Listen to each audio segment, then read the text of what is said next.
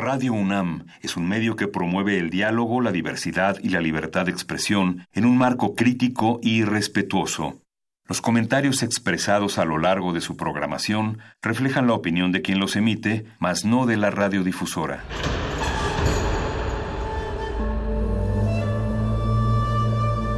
Un templo para la apreciación del ser mediante el sonido. mediante el sonido. Para nosotros. El sol sale durante la noche.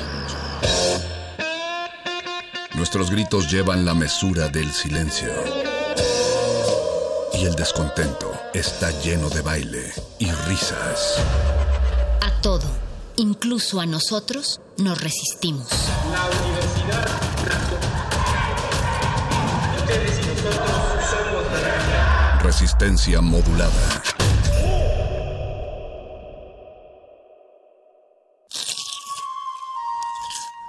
Es momento de alimentar nuestro espíritu con páginas. Las letras son la botana del alma.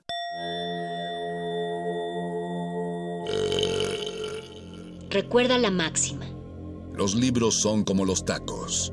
Aún los malos son buenos. Muerde lenguas.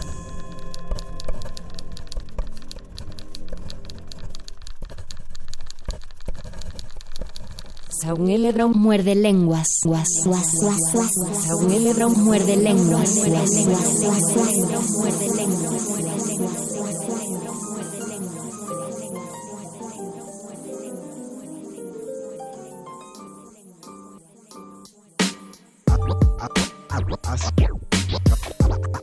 Ya es lunes 21 de octubre de 2019 Qué bueno que sea 2019 porque justo vamos a hablar del número 19, pero no del año, sino del siglo 19. Nos vamos a poner decimonónicos en este programa, así que nos vamos a poner bastante románticos y también elegantes. un poco elegantes, muy elegantes nos vamos a poner, no nos vamos a poner alcohólicos porque hay cosas del siglo 19 que no se pueden hacer en esa cabina, pero lo que sí podemos hacer es invitarlos a que ustedes se pongan muy decimonónicos y nos digan cuáles son sus autores del siglo 19 que más les gusta y aguántense porque este programa tiene muchas cosas y esta es la voz de Luis Flores del Mal. La voz del Mago Conde les da la bienvenida al 96.1 de FM en Radio UNAM. Yo sí me conseguí una buena cepa de sífilis, pero no voy a explicar cómo. Solamente para entrar más en el mood de la escritura del siglo XIX. Saludamos a don Agustín Mulia en la operación técnica de este programa. Saludamos a Oscar El Voice en la producción. Y a Alba Martínez que está en la continuidad. También nos están ayudando del otro lado del cristal los resistentes Betoques y Perro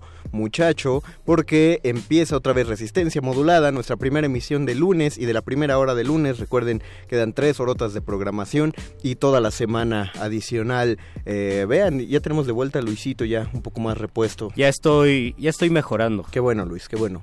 pronta recuperación. Pronta recuperación. Pero recordemos antes de entrar sobre nuestros temas que es además lunes, el lunes que muchísima, muchísima gente espera, mucha audiencia. Tuve el gusto de encontrarme uno de nuestros muerdescuchas el sábado en la cafetería Bejuco, que es la cafetería de, del teatro La Capilla. Estaba esperando una función en el vicio para las reinas chulas y, estuvo muy padre porque nos mandó abrazos a todos y felicitaciones y aparte dice que eh, nos escucha continuamente justamente porque se entera de la oferta teatral que, que, se da en la ciudad y por eso él empieza a...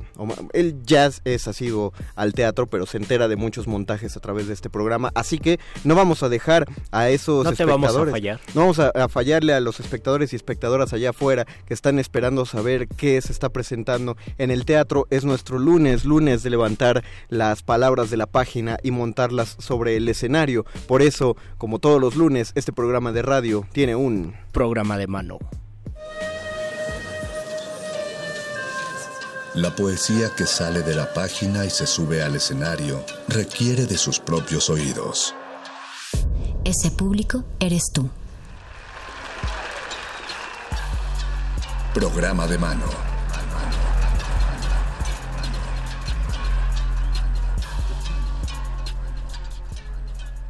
Y volvemos, nuestra, nuestra alfombra roja de esta noche que inicia en la entrada de Adolfo Prieto 133 en la Colonia del Valle, que es desde donde estamos transmitiendo, se ha colocado para traer a una de las voces de dirección que forman parte, parte de los pilares de la construcción del teatro mexicano. Tenemos el gusto esta noche de platicar con el maestro Germán Castillo, que nos viene a hablar acerca de su último, de su suceso escénico, como está anunciado en la publicidad de Vita Brevis. Bienvenido, maestro. Hola, ¿qué tal? ¿Cómo están? Bien, bien, bien. Gustosos de platicar acerca de este montaje. Cuéntenos eh, de, de Vita Brevis, por favor. Bueno, es fundamentalmente eh, literariamente un género epistolar. Es una carta que responde eh, Floria a, a San Agustín, para no andarnos con chiquitas, que fue fueron concubinos durante 14 años, del cual engendraron un niño que muere pronto, a los 13 años. Y bueno, San Agustín antes eh, Aurelio eh, opta por el cristianismo en la caída del imperio, siglo III, y, y Floria no, Floria permanece, aunque tiene un acercamiento al cristianismo, no lo toma de una manera tan, tan radical como Agustín. Entonces eh, Agustín publica su libro, célebre libro, que es un puntal, ese sí, de la iglesia romana, y, y Floria le contesta, lo lee, se lo hacen leer o le llega, y, y, le contesta eh, muy puntualmente. En un primer libro, le una primera parte de la carta, le contesta en lo general y después le va contestando libro por libro. En lo referente a, su, a su relación, pero también mucho en lo referente a la pues a la filosofía cristiana y a la, y a la, a la filosofía olímpica o pagana como posteriormente se le llamaría. Y bueno, ¿por qué me interesó a mí? en primer lugar porque hace muchos años, aproximadamente 50, me empecé a dar cuenta de una cosa.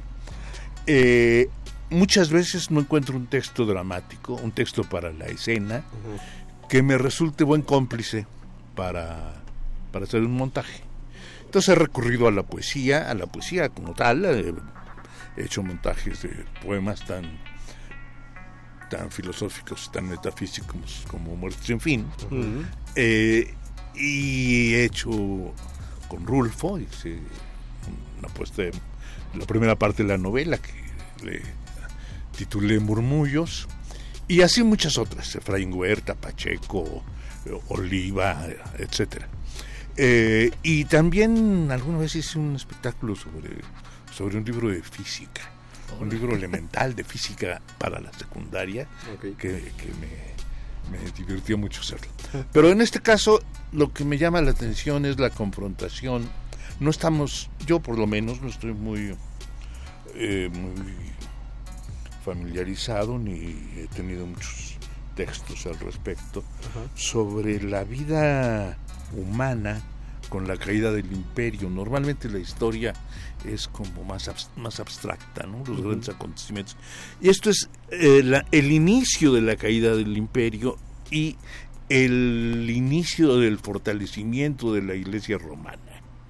Lo cual, como todos sabemos, cuando un imperio cae, una cultura cae, un régimen cae o está por caer, o se va a transformar. Se descompone todo, empezando por las vidas individuales, por las relaciones amorosas, por la por la conceptualización que hacemos de los hijos, de los bienes, de la trascendencia, del tiempo, de todo. Y bueno, de, de, eso trata esta discusión, la discusión de una mujer con un hombre que optan por caminos distintos, pese a haber tenido una pasión profundamente fuerte, entrañable. Eh, y bueno, el texto es un texto muy bello, eh, muy bellamente escrito. Y, y, a mí la literatura me, me conmueve. Más, bueno, no más, pero no me conmueven meramente los contenidos de la literatura.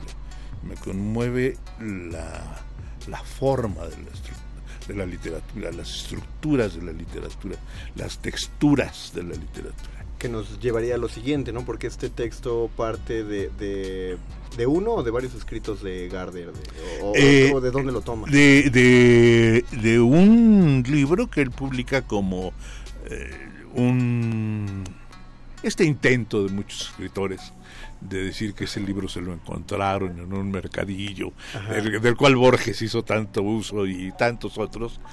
Y, de, exacto, de, un oscuro origen, y nos lo, nos lo ofrece como, como una versión del texto auténtico, un texto auténtico, y que en el Vaticano se lo hicieron eh, que lo llevó a, autentificar al Vaticano o algo así, y que se lo hicieron ojo de hormiga. Eh, yo, yo me quedo con, con el amor que tengo por lo apócrifo. Eh, y no me meto en líos. lo que es apócrifo ya es parte de nuestra realidad.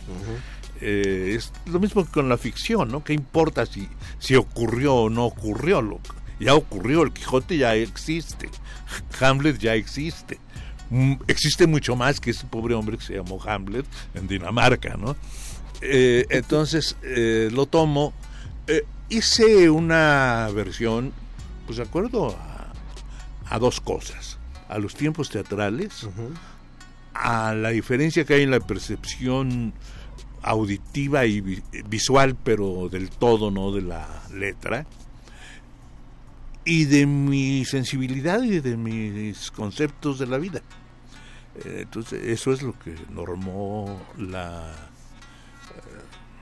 la puesta en escena. La abstracción de, del texto. Y la puesta en escena, bueno, es algo muy simple. Eh, simplemente lo digo. Eh, mira, creo yo que la palabra, en su origen, obviamente es la oralidad. La palabra escrita es una especie de modificación de la palabra. Y revivir la palabra escrita es un trabajo que se ha ido perdiendo. Tanto que ahora muchos colegas de ustedes de otros medios, sobre todo los comerciales, eh, hablan con comas y puntos suspensivos y, separando las vocales, ¿no? Exacto. La escuela. Es la escuela. Entonces nos dicen que, por lo tanto, eh, eh, no venimos aquí a molestar a nadie, pero tengo un gran, eh, un gran placer por reencontrar la oralidad congelada en la palabra escrita. Y eso es lo que buscamos Ángeles y yo que Ángeles, debo decirlo, que es una cómplice de muchos años en mi vida y, lo ha hecho con mucha pasión, con mucho con mucha generosidad ahora porque está resultándome una mujer muy exitosa en el cine y entonces tiene muy poco tiempo, pero el cariño y el entusiasmo que le, despertó el texto y ella dice que trabajar conmigo eh, creo que es generosidad o cortesía eh, lo, lo, arrancamos. Y por otro lado, también la, la amistad generosa de un amigo Moisés Zuckerman que puso la lana. El teatro, como aquí les han de decir mucho, no tiene lana. Y, y, bueno, yo de chavo hice teatro con dos pesos. Pero a estas alturas del partido ya no se me antoja hacer teatro con dos pesos lo puedo hacer, pero no se me da la gana. Entonces le dije a mi amigo, le entramos, le entramos, y bueno, pues ya eh, puso los quintos, eh, que son pocos. Pero eh, necesarios. siempre. el arte requiere dinero. Y no requiere dinero en lo que uno ve. No, pues cuánto dinero puede tener una tela y, medio kilo de, de material de colores. muy poco no, requiere que un pintor viva 20 años coma, duerma, tenga mujeres o hombres, lo que use, y, y, y llegue al tiempo de poder hacer ese cuadro. Entonces el cuadro vale un dineral. Claro. Entonces, esta obra que, que pueden ver, pues ha costado 50 años de que yo coma. Y como bien. Eh, bueno, está la generosidad de Moisés. ¿Qué va a ver la gente? Esta confrontación de dos co- conceptos. No es una obra sencilla. Aquí vienen muchos jóvenes a decir que su obra es lúdica, que no se van a aburrir, que es cortita. Esta sí es cortita, pero no es lúdica. Ni es para toda la familia, ni pueden llevar a su tía. A menos que su tía sea inteligente. No es un teatro fácil. Es un teatro difícil que requiere un compromiso en, la confrontación de las ideas, una libertad de prejuicios y una higiene en las eh, ideologías exacerbadas.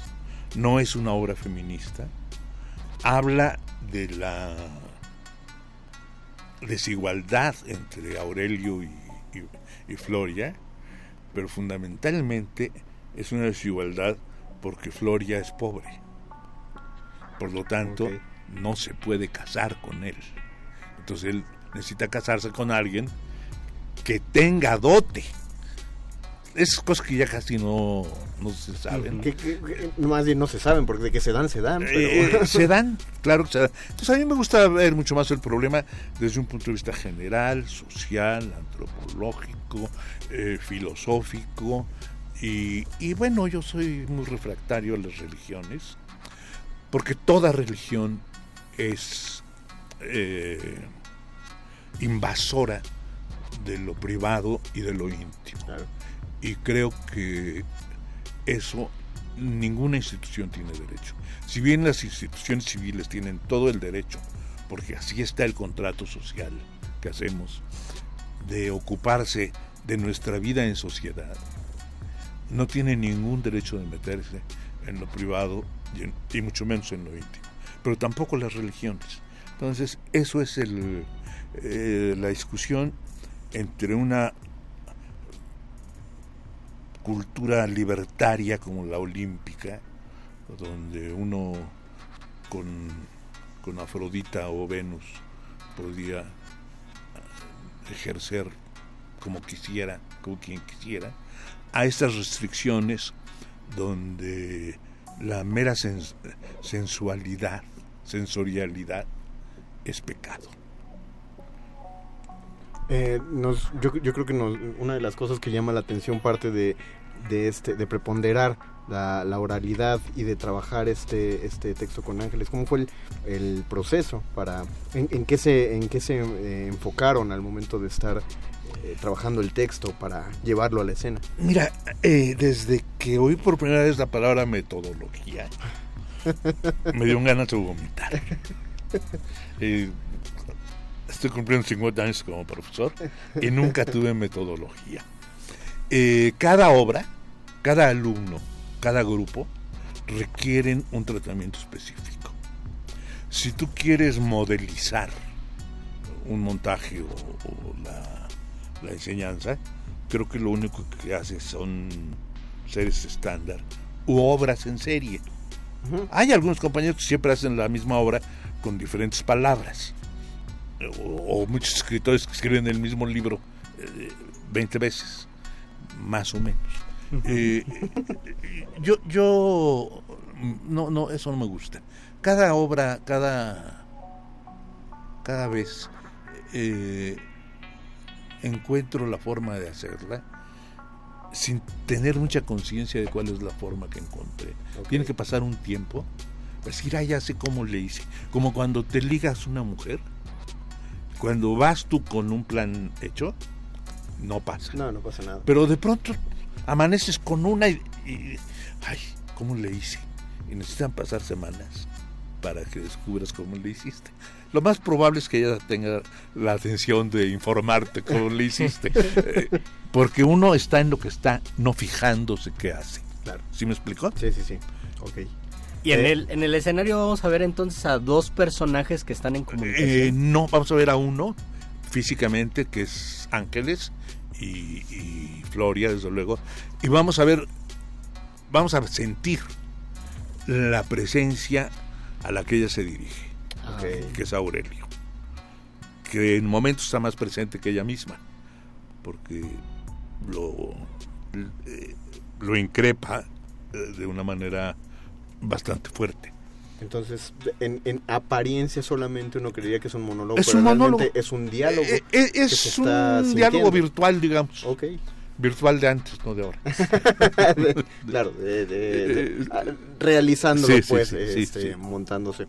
Eh, vamos a hablar de los cómo, cuándo y dónde se están en el Centro Cultural Claro. del Bosque. Estamos en el Teatro Villaurrutia, La sala Javier cosa Villarrutia. que me da mucho gusto, porque ahí hice mi primera obra hace 49 años, que fue Antígona. Y cada que regreso a la sala Villaurrutia me entra cosa. Ahora más, porque a lo mejor es la última vez que, que ah, estoy ahí. No No, no, no, no, no, lo sé, los administradores son muy raros. Entonces no lo sé. No, no, no porque yo me vaya a morir, no Ah, tengo ya ninguna intención, pero los administradores son muy raros a lo mejor ya no me, ya no me dan pase. Eh, eh, eh, espero que diciéndoles que por ahí tengo quien me dé dinero, me sigan dando Ah, pase. bueno. Eh, eh, pues atrás del Auditorio Nacional, ya saben, hay un metro muy... Uno de los más nuevos y de los más bonitos es el Auditorio, ¿no? la ruta Metro 9, ¿no? Auditorio. Sí, Metro Auditorio. el Sí, Metro Metro Auditorio Rosario. el- Uno y- sale. Sí. Y, y bueno, ya eh, los jueves es una vacilada, cobran 30 pesos, se llaman jueves Jueves al teatro. teatro, ajá. y, y los días que no es jueves, casi cualquier credencial que no sea de, de Del reclusorio eh, tiene un descuento. Y creo de, que también, de ¿eh? viejito, de estudiante, de profesor. A lo mejor sí por haberte escapado y Ajá. sin que se den cuenta. Eh, entonces creo que, que que ir al teatro yo entiendo que hay mucha gente que no le gusta porque la Secretaría de Educación Pública llamada televisión eh, ha envilecido el gusto y ha atrofiado los- las vías de percepción. Y, de- de- y- y- y más allá de eso, de, de ese lugar suelen salir obras que son las que generan la idea errónea de que ir De al que teatro, teatro es es- caro. exacto. Porque son Sí, a obras- verlos en grandote. Exacto, porque Eh, son, son, son boletos de, de 500, de 600 Exacto. pesos. Entonces, eh, yo entiendo que puede haber mucha gente a la que no le gusta el teatro por eso. Pero no compro la, la idea de que la gente no va al teatro porque no tiene dinero. Igual que no, es cierto que no compren libros porque no tienen dinero. Porque hay libros más baratos que una caja de cigarros. Sí. Y todos los muchachos fuman. Entonces, el dinero es un problema para otras cosas, pero no para ir al teatro o comprar un libro. Eh, No va porque tienen miedo de que no les den todo masticado. Y, y, es di- difícil que puedan sospechar que masticar la complejidad de la comprensión de la existencia humana es uno de los mejores placeres. Cuando lo descubren, ya se van de corrido. Pues es lo que yo diría. Nosotros siempre eh, tratamos de, ya sonamos repetitivos, ya hasta podríamos grabar un audio y pedirle a- Podemos ponerlo en la rúbrica. pe- ponerlo en la rúbrica o pedirle a vos, ya suelte el audio en el que siempre decimos que, que el teatro está ahí, la, la oferta está por algo. eh, nosotros tratamos de tener cada semana aquí a, la gente que está creándolo ahí atrás y, siempre exhortamos a, la gente que está escuchando a través de estas frecuencias que vayan al teatro, que alimenten las salas, que las llenen, porque de esa manera, no Eh, ya más allá del, asunto de que se dan los espacios, de que hay gente que está viviendo de, esto, o que lo ideal es que viva a partir de esto, pues que también se genera el sentido crítico, ¿no? Eh, eh, y entonces ya... confiamos completamente en el criterio que, se puede generar de los espectadores a partir de que empiezan a, a ver más teatro, como, como todos los que los críticos de cine que surgieron después de ver Guasón y que se salían debajo de las piedras que todos tenían un gran análisis aparentemente de los perfiles psicológicos de la película, pues es porque tienen mucho acceso al cine. Entonces también hay mucho acceso al teatro para que ese mismo potencial se puede utilizar yendo al teatro. Imagínense cómo se verán entre sus contactos cuando pongan, ya fui a ver Vita Brevis, aquí mi reseña y que la pongan en su estado. Y entonces todos dirán de ustedes, ah, ¿quién será este intelectual Dios en persona? Pues entonces ustedes pueden hacerlo, tienen, eh, empezaron este fin de semana, el sábado, el 19 de octubre, y van a estar hasta el, hasta el 17 de noviembre, ¿no? maestro? Hasta el 17 de noviembre. Las fechas eh, eh, te las, Aquí- aquí irá, lo tengo, mo- te las aquí lo irá tengo. modificando la compañera. Pero, pero, pero así te- aquí está. Por lo pronto Rojas es eso. Nosotros. Por lo pronto es eso. Está los jueves y los viernes a las 8 de la noche, los sábados a las 7 de la noche y los domingos a las 6 de la tarde. Los horarios ah, eh, habituales de teatro, jueves y viernes a las 8, sábados a las 7, domingos a las 6. Eh, los jueves, como ya indicó el maestro, el Centro Cultural del Bosque está en este programa de, de jueves de teatro, donde los boletos son, son a, 30, a, a 30 pesos. La entrada general el resto de los días está a 150. Es un, es un precio muy accesible. Si pensamos que es la sala Villaurrutia, que están en el Centro Cultural del Bosque. Y que te pueden hacer descuento. Y que, se- y que puede haber descuentos, exactamente. Ustedes intenten, pues, lleven todas las credenciales habidas y por haber, y, y- y algo ocurrirá. Pero, de nuevo, otra cosa de las que siempre pugnamos es que si pueden, si está en. Ahora sí que, si, si no es mucho, mucho, si no afecta mucho su economía, que, ten- que puedan pagar los boletos completos, eso siempre será agradecido por cualquier producción, sin importar el tamaño de esta. Y además, es que eh, la producción nuevamente se, se pone eh, generosa con, con los muerdescuchas allá afuera, por lo tanto tenemos cuatro pases dobles, cuatro pases dobles para la función de este viernes. De este viernes a las 8 de la noche, solamente cuatro pases dobles para el viernes a las 8 de la noche. 25. 25 de, de octubre para que vayan a ver Vita Brevis y se los van a llevar las primeras cuatro personas que marquen al 55 23 54 12. díselos otra vez No más se me brevis. olvidó, que bueno, 55 23 54 12. 55235412 Cuatro marquen pases dobles para el viernes 25 de octubre. a las 8 de la noche, es decir, cuatro personas llaman y de esas cuatro personas se pueden llevar a alguien más, pero si van a llevar a alguien más, llévense a otras seis personas más y que y, y ya, Ya sabes que ya se entre todos se reparten Sí. y ya se van mochando para para que haya para que haya ingreso para el teatro. Algo con lo que quiera dejar a sus futuros espectadores, maestro. Mm, sí, Y yo, yo eh, pienso que quien debe pugnar por los apoyos al teatro es el público, no los que hacemos teatro, porque nosotros lo tenemos en nosotros mismos. Eh, mientras no haya un público que necesite del teatro para vivir, y mientras no hagamos un teatro que le sirva a nuestros contemporáneos para vivir, no, no va a caminar el, el barco. Porque no, no, no, no se trata de que nosotros hagamos cosas. Se trata de que los que se comen las tortillas peleen por el maíz. Con eso esa, esa debe ser la conclusión en este en este programa de mano. Maestro Germán Castillo, muchísimas gracias. Muchísimas gracias. Gracias a ustedes, gracias a Radio UNAM, gracias a, mi universidad. No, aquí, aquí, etcétera. aquí está el espacio para en cualquier momento que salga a- algún otro proyecto, aquí estamos. Les agradezco mucho.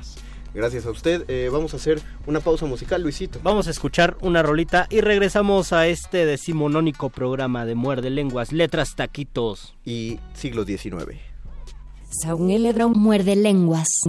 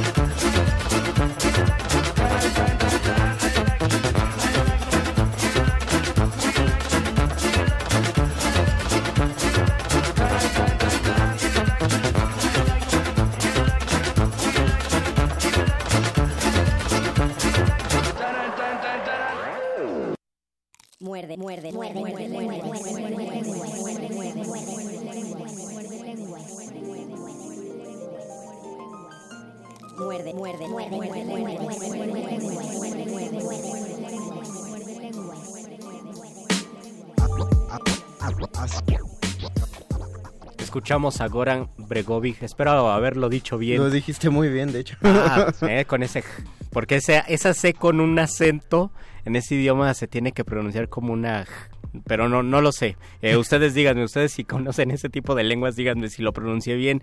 Y queremos saber cuáles son sus taquitos decimonónicos o sus autores decimonónicos. ¿Habrá tacos decimonónicos? ¿Había tacos en el siglo Sí, XIX? sí, pues sí, los tacos son prehispánicos Los tacos de hoy alguna pre- manera. son prehispánicos, entonces en el siglo XIX, ¿qué tantos tacos había en el Yo- siglo XIX? Más bien sería la pregunta. si lo piensas y, y si nos remitimos al libro que aún no escribo pero que ya podemos citar, todo lo que contengas en una tortilla es un Es un taco. La verdad. tortilla existe desde, desde que existe el ombligo de la luna. Entonces, más bien habría Desde que preguntarnos la tortilla si había pueste- puestos de tacos. Eso Ah, sí es ya claro. Para ponerse en duda, pero de que había tacos en el 19 lo sabía. Había tacos. en Piense, la 19. próxima vez que se estén comiendo un taco de frijoles con huevo, dicen que probablemente están desayunando lo mismo que desayunaba Gutiérrez Nájera. Ah, por Eso ejemplo. sí es muy probable. ¿A poco no y lo mismo que de desayunaron muchísimos autores del siglo XIX, porque fue un siglo, o sea, ahora es un, Un- siglo un complicado. ese fue Este, uno- los del siglo XIX nos verían y nos dirían, oílos, Oílos que... oílos, ¿qué, qué, qué tanto sufren en el siglo XXI? En el siglo XIX la pasaban bastante mal, entonces muchos comían sus taquitos de De frijoles. todas formas se pueden quejar ¿eh? de la Ah, por supuesto. Lalo Nájera, muchas gracias. Hola, Lalo Lalo. Nájera nos dice que definitivamente son muchos, pero los que más le gustan son Oscar Wilde, Edgar Allan Poe y Rubén Darío. Rubén Darío, Edgar Allan Poe. Qué bueno que pusiste a esos tres grandes autores. Es que el siglo XIX, mi reflexión es, está llena de autores e incluso si solamente te enfocaras a leer literatura del siglo XIX, la pasarías bastante bien. Sí, la pasarías muy bien, son muchísimos. Nada más que creo que con el siglo XIX es más fácil que te ocurra un fenómeno a la Quijote que con cualquier otro periodo de la historia. Es Tal más, vez. es más atractivo en, en- en comportamientos, en cultura, en moda, en todo. Entonces sí. Aunque sí es bastante te variado, te puedes aventar el, el origen de las especies, el capital, las flores del mal, este, hojas de hierba, entonces ya le vas combinando y ya va saliendo algo interesante, ¿no? Bueno, te puedes aventar también eh, Cumbres Borrascosas, que es una de las grandes, grandes novelas del siglo Tú XIX. siempre nos recomiendas cumbres borrascosas. Sí, y porque es una de, ese, dice Gonzalo Rojas que es el último éxtasis y yo creo que sí. Pero tenemos otra sorpresa, aparte este lunes 21 de octubre, la semana pasada quedamos a deber, eh, entre los tiempos que nos acomodaron los nuestros, los de ellas, los de Voces en el Campus, todo se atoró, pero finalmente pudieron volver y están aquí, está Susana Meléndez representando a, a todo el cuerpo de creativas de Tejiendo Redes. Bienvenida Susana. Hola, muchas gracias. Y, y, y, quién- y cuéntanos, ¿quién te acompaña en esta Ah, ocasión? Esta noche me acompaña Juliana Kiers, una de las dramaturgas que ha estado con nosotras desde el inicio en Tejiendo Redes. Bienvenida Juliana. Muchas gracias. No, gracias a ti por, por aceptar la, la invitación a estas horas, eh, o- o- horas radiofónicas, horas donde nos están escuchando. 11.000 personas en el... Ahí dice 11, pero les aseguro que son 11.000. De- Claro. en nuestra transmisión de Facebook Live, estamos en Facebook Resistencia Modulada. Si quieren ponernos un mensaje, utilicen el Facebook Live porque no podemos ver los, los mensajes de inbox. Y ya les dijimos que Luis y yo estamos vetados del Twitter arroba R Por modulada. hacer chistes de las galletas. No volvemos a hacer ese chiste de la galleta. Cuéntanos, Susana, que, este, primero háblanos del, del evento que tuvieron el sábado pasado para que la gente sepa de qué se perdió los que no fueron. Ok, se perdieron de un grandioso bazar de ropa, libros, comida, tuvimos un show de tap en vivo, una de las directoras se aventó así un solo Wow. y una DJ también, Soft. Ok. De todo eso se perdieron. Porque, eh, y ustedes dirán por qué fue el bazar, ya como se mencionó en una en la última entrevista que, que, eh, tuvimos aquí con Tejiendo Redes, es, es necesario empezar a generar eh, ingresos monetarios para que este proyecto pueda seguir funcionando porque no, no es... pues no es fácil hacer todas las, las conexiones que están intentando hacer. Eh, por ejemplo, eh, Juliana pues necesitó un apoyo para, para venir. Entonces necesitamos, eh, se necesita que, se que traigan más de, de- de todos lados, eh, conseguir los espacios. Eh, ¿Todavía tienen, eh, ya empezaron el proyecto que donde querían fondear? Ya, ya tenemos el video en las redes. Es a, per- a título personal porque ya vimos que las plataformas absorben una gran parte del capital. Una- ajá. Oh. Entonces digo, puede sonar riesgoso, pero ahí estamos, ¿no? Ya, ya pueden seguirnos, pueden escucharnos, pueden preguntarnos, lo que sea, todo va a estar dirigido para los equipos creativos que han estado participando. Igual es más adecuado. Ahora cuéntanos de, de- de qué es lo que viene para adelante en. Sí, esta semana ya iniciamos con el segundo ciclo de lecturas ¡Qué dramatizadas. Al fin, sí, después de un año de tanto trabajar. Y empezamos este miércoles en Carretera 45. Ok. Mandamos saludos a Carretera 45 por siempre entrarle al quite a estos, a estos proyectos. ¿Hay uno de tus textos, Juliana, en, en estas lecturas? Sí, hay un texto mío que se llama 502, Ujú. que va a estar este sábado en la Casa de Cultura de la UMX en Tlalpan. Ok. Ese texto. ¿De, ¿De qué va? Cuéntanos. Y es un texto, es un poco como entre el teatro y la poesía, y es un texto que habla sobre un rompimiento amoroso entre dos mujeres y pasa en unos paisajes de lagos y montañas. ¿Y qué más les puedo contar? A ver. Lo que tú quieras. eh, Si quieres, del proceso de trabajo. A, Sí, raíz de, a raíz de qué nació este escribirlo, fue para una para la convocatoria o ya lo tenías pensado. Bueno, fue bastante particular porque eh, es un texto que me pidieron dos actrices y un actor de Buenos Aires. Eh, que leyeron textos míos y me pidieron que les escriba algo y no sabían sobre qué y me dijeron, solo escribí. No te dieron una, una pauta. no, no, no, partir, nada.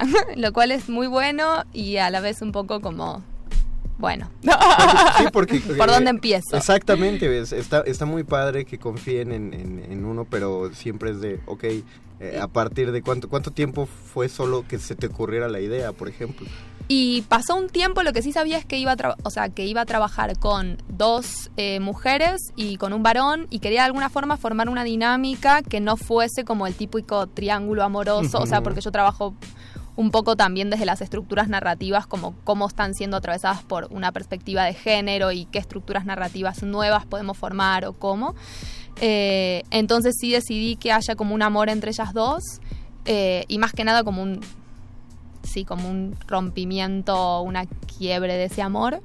Y hay un hombre que es como un personaje medio incidental que aparece ahí, o sea que solo está ahí como testigo de esta, de esta situación.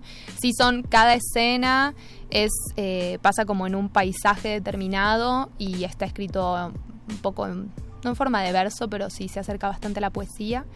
Entonces no es tan claro y no está trabajado desde el realismo. Ok, a- ahorita mencionaste una cosa eh, que me llama la atención. eh, uno desde, desde ser un unga bunga, justamente no nota eh, que, que hay estructuras que, que, que, pues guardan algo, ¿no? Lo que tú dices de, de un típico triángulo amoroso probablemente guarda algo de lo que uno no se da cuenta. Cuando tú te enfrentas a eso, ¿qué es lo primero que dices, eh, ya viéndolo desde una perspectiva de género? ¿Qué cosas no, así no pueden entrar o que no, no querías replicar justamente?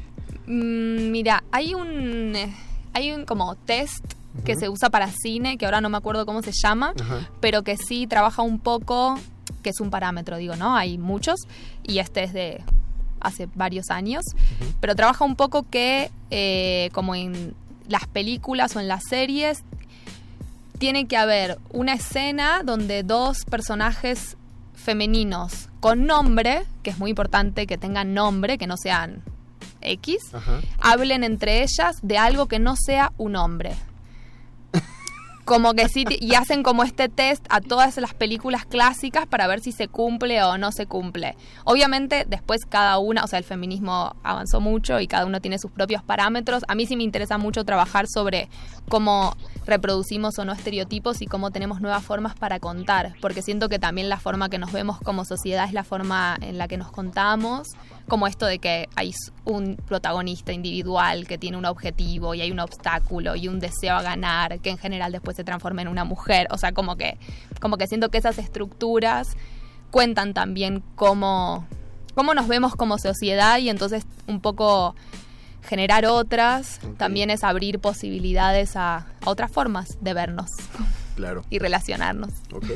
No, es que está muy bien. ¿eh? Que, eh, estaría bueno, bueno, en, en este momento no te vamos a, a obligar a tratar de recordar el, el nombre del test, pero estaría bueno. En algún momento Ya lo pudieras... No, no, no, exacto, que lo pudieras colar para... eh, También uno... Los etiquetas. Sí, ¿no? Para, que, para saber uno hacia, hacia Claro que va. sí. Esta, esta lectura es este sábado, de- La de Juliana, Ajá. sí, este sábado en la Casa de la Cultura de la UAM, de la UEM. de la UAM, ok, Ajá. perfecto. Eh, y eso está en... Ah, mira, ya, ya, si lo encontraste, ah, muy bien. Sí, Sí, es muy famoso. El test de Bechdel. Bechdel, no sé cómo. ¿De dónde tú será? Hoy, hoy estás pronunciando muy, muy este internacional, Luisito. Tú como Bechdel. No, no sé. Sí, ¿no? ¿Se escribe, Bechdel? Yo creo que es Bechdel. Bechdel, ok. Ay, mira, ya hay una foto de Friends justamente que ahorita está también en el ojo de, del huracán, justamente por los Sí. episodios. Este, eh, ¿qué, qué más? ¿Qué, el- ¿Qué a, más? a qué hora es, eh, justamente? Eh, mm, A las 7. A las 7. Este sábado a las no, 7 y seis, después... seis y media, seis y media Ah. cambió. Ok. Seis y media y después viene a las 8 la Navidad de Georgina, que es la siguiente lectura, y al día siguiente igual, seis y media y ocho en la casa de Tlalpan. En seis y media y ocho las mismas lecturas. No, cambian. El 27 de octubre, que es el domingo, es. No voy a llorar en el río de Magali Eguiluz. Y eh, a las 8 Marapés de Catalina Landívar. Ok, y son en el mismo lugar. Son en el mismo lugar, sí. para que para que vayan revisando y también para que no no tengan que depender de que porque cuando acabamos de decirlo ya se les cayó el lápiz y no pudieron anotarlo y entonces se perdió están las redes sociales de, de tejiendo redes en Facebook están como Tejiendo redes. en Instagram como tejiendo redes guion bajo JH No, DT Jóvenes Hacedoras de Teatro. J. HDT Ajá, exacto, sí, muy bien, Ah, muy bien, sí eh, jóvenes hacedoras de teatro Bien. Exactamente. Eh, ya como, según yo, desde que nos quedamos al final del, del último siglo de lecturas dramatizadas y les preguntamos, ¿y qué viene después? Las abrumamos mucho con esa pregunta porque todas fue de, ah, es mucha chamba, eh, lo estamos trabajando. Pero de pronto, como de un mes a otro, Salen muchas cosas. nos di- y nos dijeron ah, así, de, ya, ya, eh, bueno, para nuestra, como nosotros lo vimos, ya, ya tenemos el siguiente ciclo. Entonces fue de, wow, eh, se estaban abrumadas porque ya lo estaban realizando. ¿Cuánto tiempo les tomó ya organizar este segundo ciclo? Yo creo que este ciclo, desde febrero estamos trabajando. Ay, ocho meses. Exactamente, sí. Desde armar la convocatoria, lanzarla, ir armando todos los equipos, juntarnos. Bueno, Ocho meses. Bueno, y vas a, ver, vas a decir que cómo fregamos porque apenas va empezando el segundo. Pero y luego, ya, ya ahorita que acabe el segundo. Bueno, ya que acabe el segundo, tenemos pensado, planeado, estructurado empezar a trabajar con España. México-España. Ah. Entonces serán dos años de estar ahí con dramaturgas españolas. No sabemos si todavía directoras, pero por lo pronto sí, dramaturgia española. Para, bueno, para poner en contexto a quien va conociendo Tejiendo Redes a partir de, de este segmento, eh, durante todo este periodo se estuvo traja- trabajando con Argentina. Exacto. Eh, ¿Argentina en general o, o- o por cuestiones de, de facilidad y de logística Buenos Aires? No, Argentina en, En general. general, Sí, tenemos creo que un texto de una chica de Córdoba y otros de la provincia. Sí, de Tandil también. Son todas dramaturgas muy buenas. Bien, este, Y para los que no conocían esto, si tenemos nuevos muerdescuchas, que siempre tenemos eh, la dinámica, la dinámica de tejiendo redes otra vez, o por lo menos sí, de este, vamos a no, repetir, sí, vamos vamos a a repetir. de este- ¿Qué es Tejiendo de este evento, bueno, de, de esta organización de Argentina, México, porque dicen, a ver, es eh, teatro, Argentina, México, ¿qué más se puede decir de esto? ¿Cuál es la idea? ¿Cuál es el A planteamiento? ver, la idea de Tejiendo Redes es hacer una, una red de mujeres creadoras dedicadas al arte. Eh, en este momento nuestro foco es el teatro, pero pensamos, aspiramos ser una plataforma internacional que pueda tener distintas disciplinas. Porque de teatro surgieron, al menos en el, en el ciclo anterior, empezaron a surgir eh, cuestiones del teatro que pocas veces se revisan en la academia, ¿no? Porque estuvo lo de la iluminación, Claro. eh, la realización, o sea, cosas que sabemos que está ahí, pero no volteamos continuamente a, a ver eso. Eh, y, y regresando con, con Juliana, eh, bueno, uno, uno se ubica aquí en, en en la Ciudad de México que muchos dramaturgos pasan forzosamente por la facultad, ¿no? Y creo que es la única que tiene área de dramaturgia, porque está en el CUT, está en la ENAD, muchos más enfocados en, en la educación actoral. Pero en, en Argentina, ¿cuáles son? Porque también sé que tiene una cultura teatral fuertísima, entonces eh, creo que es no sé, es más fácil eh, el, hecho de que se animen las escritoras a dedicarse a escribir al teatro o por dónde pasan. Y mm, un poco desde creo que el 94 existe la carrera de dramaturgia, que en realidad es un curso que está en la Escuela Metropolitana de Arte Dramático. Em, que sí, digamos, se le dice una carrera porque, digamos, es, sí, son dos años, dos veces por semana y, y ahí se ven como bastantes talleres de dramaturgia.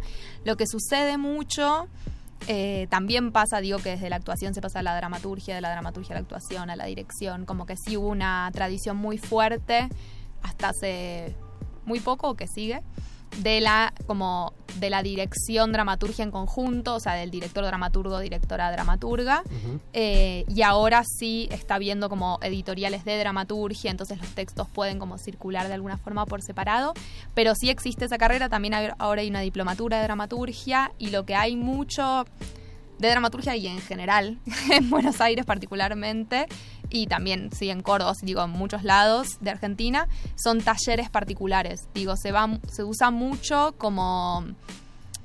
O sea, se va a la facultad, pero muchas veces es más fácil acceder a esos escritores, escritoras que admirás y que están trabajando a través de talleres particulares. Y eso se usa un montón. Digo, como que creo que la relación es distinta con la institución que acá en México. Como que el taller particular tiene un prestigio, como que tal vez la facultad como que uno va y bueno, ya. Y como que, o sea, muchas se egresaron de la actuación y después hicieron otras cosas y muchos simplemente hacen talleres y escriben y desde ahí se hace.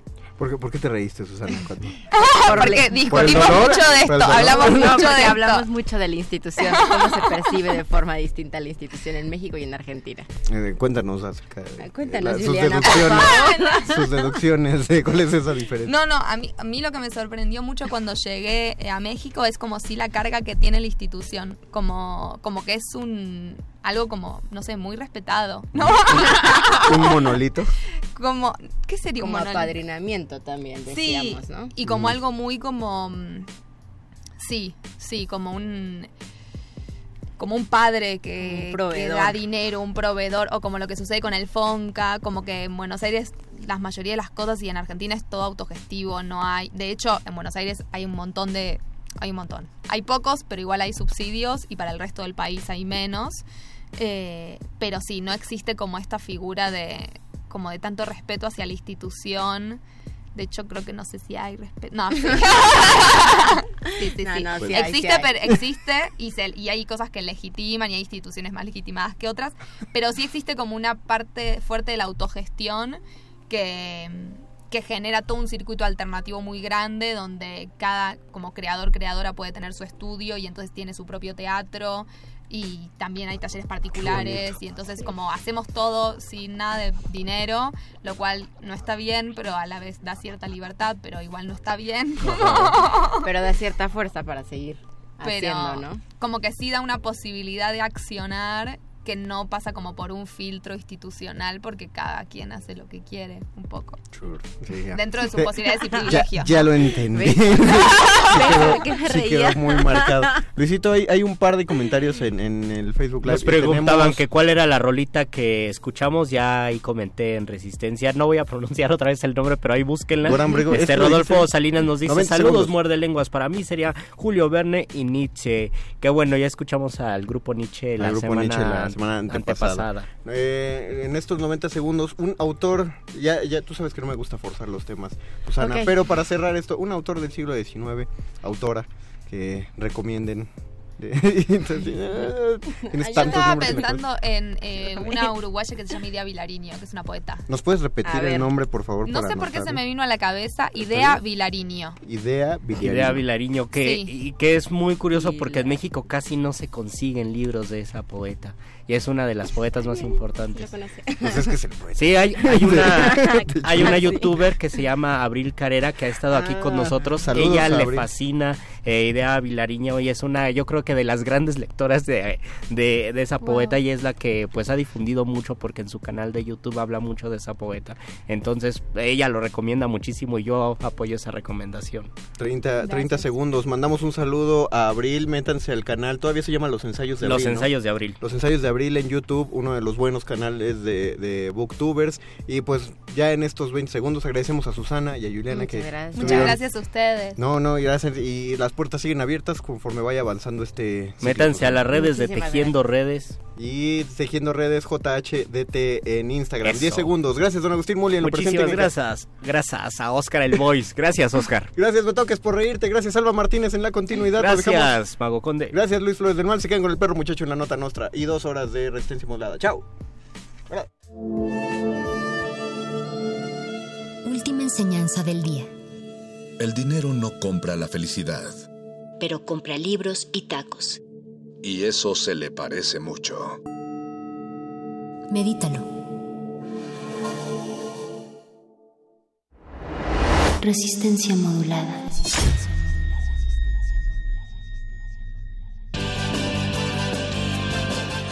Interrumpimos lo que sea que esté escuchando para darle nuestro supuesto corte informativo. La nota nostra. No lo dijimos primero, pero lo decimos mejor.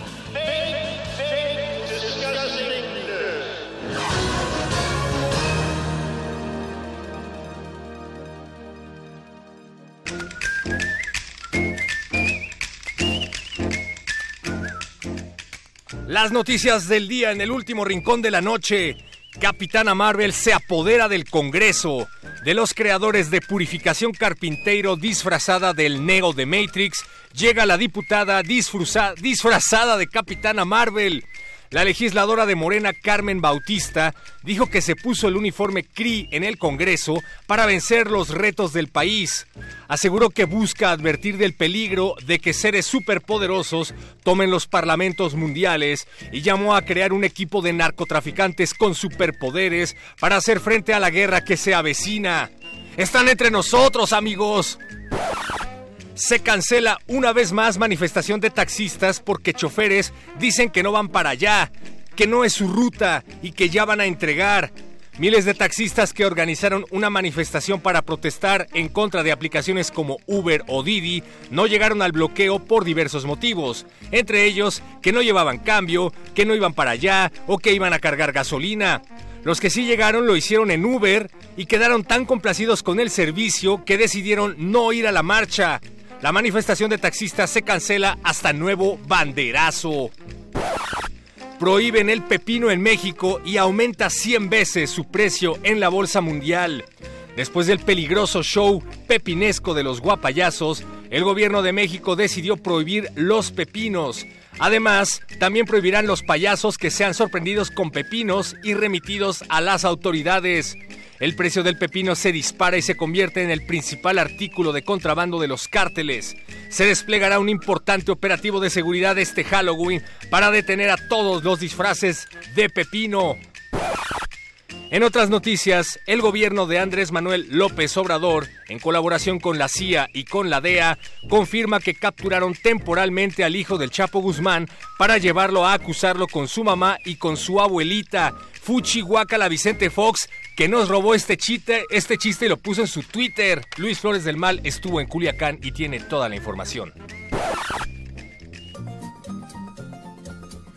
Opinólogos mamertos muy enojados están porque ven que en Culiacán no hay apresados ni muertos, muy sabiondos, muy expertos, con sus mentes retorcidas y frases enfurecidas, consideran pertinente atrapar a un delincuente que salvar cientos de vidas.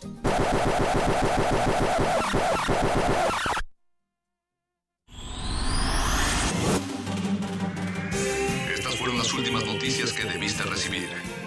Puedes continuar con tus actividades cotidianas. La no- nota, nota nostra. La nota nostra.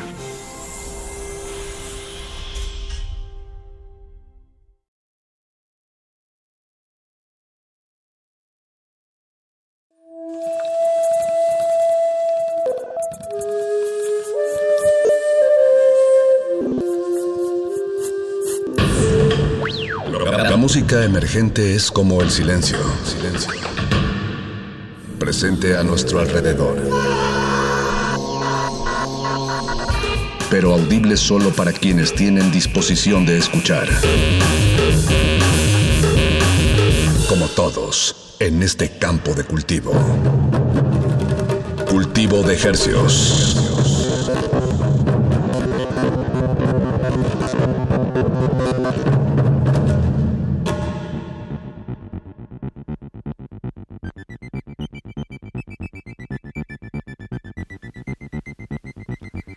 Organismos audiosensibles y radioceptibles inmersos en las ondas hercianas, bienvenidos a otra emisión de Cultivo de Hercios, el invernadero musical de resistencia modulada que se atomiza y transmite cada lunes y jueves a las 9 de la noche en compañía de música fresca que le hacemos llegar hasta la comodidad de sus oídos a través de la frecuencia del 96.1 de FM Radio UNAM XEUN, la salvajemente cultural, y llegamos al mundo entero a través de nuestro portal www.resistencia modulada.com. Les saludan desde este micrófono su servidor Apache o Raspi. Esta noche vamos grabados. Eh, no me pudo acompañar mi colega y amigo Paco de Pablo, que yo sé que nos está escuchando y le mando un fuerte, fuerte saludo. Esta emisión es grabada porque no quisimos desaprovechar la oportunidad de, tener aquí en, la cabina un proyecto que nos visita de fuera. Hablo de El Mañana y pues es un, un proyecto pues digamos bicultural Colombia Estados Unidos pero qué bueno que tenemos eh, aquí en la cabina a el mañana a Dani Murcia que es el pues el compositor el líder digamos de este proyecto el que da la voz y cara de este proyecto El Mañana. ¿Cómo estamos, Dani? Hola amigos, ¿qué hubo? Aquí Dani, El Mañana. Gracias por tenernos. Eso. Dani, con, platícanos un poco sobre tu, tu historia personal. Eh, vi aquí en el comunicado que eres colombiano, pero ¿de, ¿de, qué parte de Colombia eres? Sí, pues yo nací en Bogotá, pero me mudé a Estados Unidos a los seis meses, entonces soy bastante... ¿De edad? ¿Seis meses? Sí, bastante sea, agregado. Sí, sí, y se fue. Nacimos y nos salimos. Entonces crecí más que todo en Florida, eh, cerca de Miami. Florida, órale. Entonces, pues afortunadamente tuve muchos amigos colombianos, venezolanos, mexicanos. Entonces, pues por eso hablo así. Eh, claro, ¿no? Y aparte... Conservé el idioma. Yo creo que yo creo que todavía más que Los Ángeles, digo, ponle que en cantidad haya más mexicanos en, en, en la zona sur de California, pero Florida y Miami es el lugar que menos he oído de inglés, o sea, todo Sí, porque los habla mexicanos de. Los Ángeles no necesariamente hablan español. Ajá, exacto. Pero en Florida... Pero en Florida sí porque, Sí. porque es que todos mis amigos se acababan de venir de Venezuela, se acaban de venir de Colombia, de Chile, entonces pues recién llegados. Entonces pues el papel mío era como ayudarles con el inglés y pues Ajá. ellos a- ayudarme a mantener el español. Claro. Y pues en la casa siempre era español. Entonces, eh, Tus sí. padres son... Te mudaste con tu familia Sí, y tus padres son colombianos. mis padres son colombianos. Bien, bien. Eh, pues ya estando en, en la península de la Florida, ¿cómo, ¿cómo empiezas a interesarte en la música? Mm, pues em, mi papá fue cantante en una banda de rock. Ok, En el ¿cuál- bachi- cómo se llama? Bachillerato. Uy, se llamaba Take Six. Take Six, la Eh, toma sí, 6. en, en Colombia, en Bogotá, sí. Creo que ganaron un concurso de bandas por allá. Ok. eh, en las murgas. Pero eh, sí, eh, él siempre en la casa, como que el centro de la casa siempre era la consola de, de sonido, pues música. Entonces, pues él, siendo siempre amante de rock, fue el que me mostró el rock y, y así empecé como a, como a apasionarme por, por la guitarra y desde, desde una edad temprana pues empecé a, a cantar y a bailar y a tocar cosas y empecé a tocar guitarra a los nueve años Ok. y a los 14 empecé como a, a producir y a escribir. Me bajé una versión pirateada de, de, de Cakewalk Sonar. Ok, un, Y, pro- un eh, programa. un programa, sí, un DAW, exacto. Y, Digital empecé a, grabar cosas, a grabar pistas de guitarra, a grabar, creo que grabé una canción de, era como un cover del, del tema de James Bond, Ok. como con siete guitarras en torre. Y, y así pues como que me enamoré de la, de la producción y de, y de escribir y empecé a componer. La primera la primer canción que compuse fue en español Y así como que desde el comienzo... ¿A los cuántos años y de qué más o menos trataba los- este primer creo, tema? creo que tenía como 15, la canción se llamaba Inalcanzable. entonces eh, yo pues obviamente en ese momento seguramente estaba frustrado tratando de alcanzar a alguna chica que no me estaba devolviendo. Las musas. Exacto, entonces bueno, de ahí parte todo el buen arte, ¿no? El sufrimiento. Claro. Sí, sí, Pero sí. sí, entonces eh, desde ahí pues seguí componiendo y, y cuando llegué a la universidad eh, ya lo empecé a tomar más en serio y em, conseguí una pasantía en Atlantic Records Ujú. en Nueva York, que fue donde estudié. Ah, wow. Y ahí pues mientras hacía la pasantía yo iba coleccionando los emails de todo el mundo y así como a ver a quién le voy a mandar estas canciones, a quién le puedo mandar estas canciones Bien, y pues yo... te metiste ya a la cueva del lobo. Muy sí, bien. pues me di cuenta que, que una manera de, de meterme en la industria era escribir para otros artistas. Claro. Ent- Y producir para otros artistas. Entonces me di cuenta, bueno, pues yo no tengo nada de reputación, no tengo, no soy un artista conocido, pero puedo mirar a ver qué artistas tienen ellos en su roster que sean, eh, que estén tomando canciones. O que eh, puedas, ajá, que, que tengan, al- que veas alguna similitud Sí. o, o ver a dón- dónde están tocando simplemente, Sí. ¿no? Como para o que estén comenzando y que necesiten canciones y que no Claro. puedan llamar a Ah, los... también como compositor, dices tú. Exacto. Ya, ya Así te es. entendí. Entonces, eh, sí, así fue. Pues empecé a mandar canciones y por ahí eh, conocí al manager de Pitbull. Y, y, pues eh, él quedó con mi carpeta de canciones y, y, pues tuve una reunión con él y se volvió mi manager y así pues tuve un par de colocamientos con Pitbull. Em, eh, ¿Qué- como a los 20 puedo- años. ¿Cómo cuánto? A los 20 años. Wow, Sí, en la qué, qué buen momento te pusiste, ¿no? Eh, Sí. Para a los 20 años, una, una colocación de una composición tuya con un artista de ese tamaño. Sí, fue lo menos esperado. Yo, pues, no eran canciones que sonaran como Pitbull, pues. Claro, como- pero ellos las, Pero- las readaptaron, ¿no? Sí, creo que la canción que terminé colocando con él. em, ¿Nos puedes decir los nombres de los sí, dos pues la temas? canción se llamaba Out of Nowhere. y- I don't know where. Out of Nowhere. Out of como Nowhere. Out of Nowhere. Em, pero fue una canción que yo escribí como imaginándome como, bueno, esto es como un tema de estilo Bruno Mars con un rapero. Entonces, Ya. pues era el coro cantado como con piano y después como unos versos abiertos para un rapero. Bien. Y pero yo me lo imaginaba como con, no sé, con B.O.B., un rapero así. Ajá, más funky, Sí, como hip hop. más hip hop y pues la escuchó Pitbull y él la quería, entonces yo dije, pues No, no me claro, está saliendo nada más, no voy a dejar que esta oportunidad No, pues es se me escape, entonces pues eh, se la... Muchos, muchos compositores jóvenes de 20 años quisieran tener esa, Claro. esa oportunidad. eh, entonces pues, eh, pues sí, entonces él la tomó y me acuerdo que ensayaron un resto de diferentes cantantes cantando el hook, cantando el coro. Y al final dijeron, no, no nos gustó ninguno. ¿Y quedó tu Vamos- voz? Vamos a mantener tu voz ahí. Y entonces quedó mi voz ahí. Y así salió una canción de Pitbull con mi voz. Featuring Danny Murcia. Eh, Exacto, ahí. Entonces, pues algo muy chistoso para mí, pero, pero pues eso también me abrió muchas puertas y, y pude empezar a escribir para otros artistas. Después escribí para Celine Dion. Wow. Em, colaboré con Akon, con Will I Am, con em, Nicole Scherzinger de los Pussycat Dolls. Em, terminé escribiendo una canción que fue la, em, la canción oficial del Mundial del 2014. Ok, ¿cuál, cómo, cuál es? Eh, Eh, se llamaba Ole Ola. Ole One. Era una canción con J-Lo, con... Ah, claro, sí la vi. Fue Brasil, Con ¿no? Claudia Ese- Leche, sí. Fue Brasil ese mundial. Sí, ya. Eh, entonces sí, pues tuve un, un- recorrido bien colorido ahí como, como Wow. compositor, pero llegué a un punto donde ya em, me empecé como a aburrir.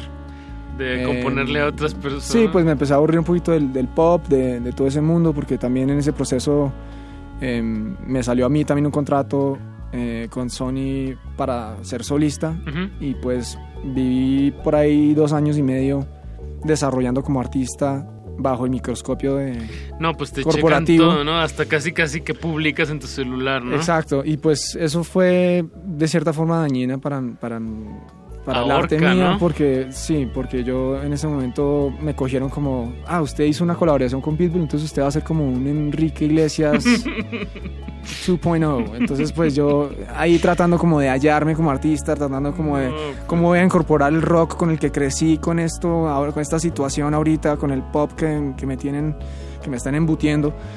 Y pues eh, sí, al fin y al cabo no, no resultó. Eh, llegó a un punto donde ya yo me sentía demasiado esclavizado en esa situación y, y como... Dos años estuviste en esa situación. Sí, casi tres años. Y pues me sentía muy, siendo un artista latino, me tenían muy encasillado Sí, ahí en la cosa de Latin Pop. Sí, sí, sí. Y yo tratando como de incorporar guitarras y, y no, y no, como que me rechazaban todo. Creo que les, eh, les entregué por ahí dos EPs y, y- y me rechazaban todo.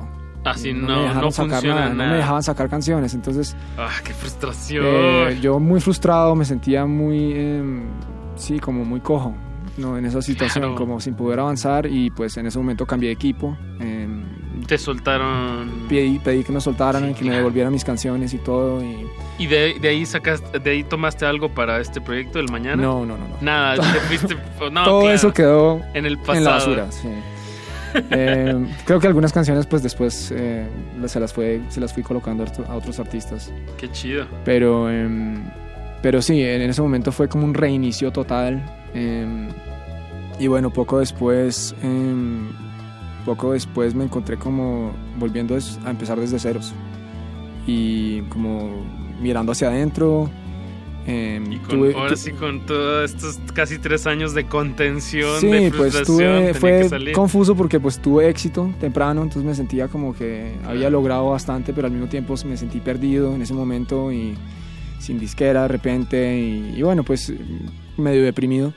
Y después me cayó em, un diagnóstico de cáncer testicular y ahí, ahí- aquí es cuando empieza como todo lo del mañana porque em, en, vez de, en vez de bajarme más con ese diagnóstico, pues em, decidí como coger impulso y empezar a escribir y eh, canalizar todo lo que yo estaba sintiendo y alrededor de ese tiempo también conocí a, a Brice y a Camila, eh, que son son los compañeros de banda. mis sí, los otros integrantes de la banda. Y pues alrededor de- esa experiencia, ellos viéndome a mí pues eh, enfrentando esas cosas y me operaron dos veces y durante ese tiempo pues nos unimos mucho como banda, como, como amigos, nos volvimos como una familia y, y empezó como a surgir em, esta idea, este concepto det- detrás de la banda que se volvió como un vehículo de optimismo para mí y de como de escape de esta situación, no solamente de la situación eh, previa de, de, de estar en, la- en el lado de la industria que no me convenía, sino también de esta parte de la salud y la salud mental y todo eso. Entonces, pues como que yo cogí impulso y me acuerdo que en ese momento, antes de tener el nombre del mañana, yo tenía una lista de nombres y so- todo sonaba como bandas de metal, porque yo estaba como tan negativo que todo era como oscuro y, y llegó un momento donde ya como con mi familia... em, tanto decíamos, no, hay que tener optimismo, hay que estar enfocados en salir al otro lado. Y hay que crear y Sí, crecer. hay que estar enfocados en lo positivo. Nosotros vamos a salir de esto, esto no nos va a vencer. Y con esa energía, con esa actitud, con, esa, con ese apoyo familiar y con, y con la banda, eh, ya el mañana se volvió como el mantra nuestro. Dani, eh, escuchemos algo, regalémosle a la audiencia un primer tema que, que de verdad, eh, pues ya escucharon todo este contexto. Eh, de verdad, eh, hay mucha, mucha calidad en la composición y en la, y en la producción, por lo que nos estás platicando, ya entiendo muchísimas más cosas. Eh, también el video está increíble. Chequen este tema que vamos a escuchar, se llama Gota en el Mar, Gracias. de El Mañana.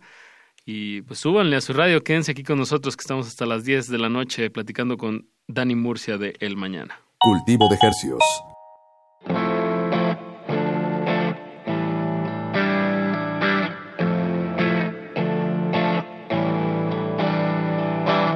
Trato de encontrarme y voy perdiendo la fe. Aún me persigue la sombra del ayer.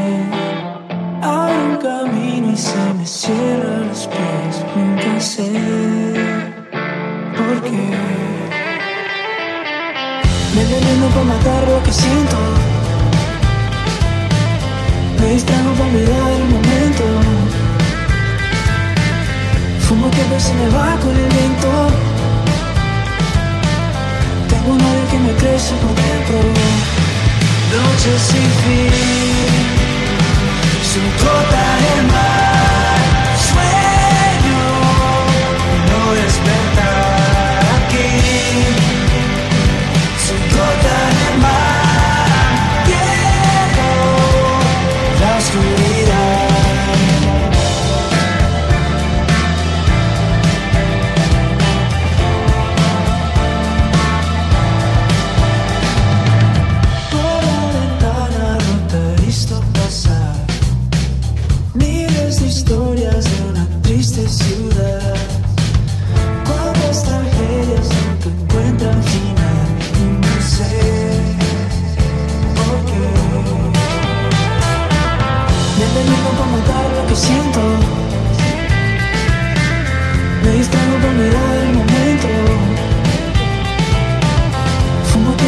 Va con el viento. Tengo un odio que me crece por dentro. Noches sin fin, son gota de mar.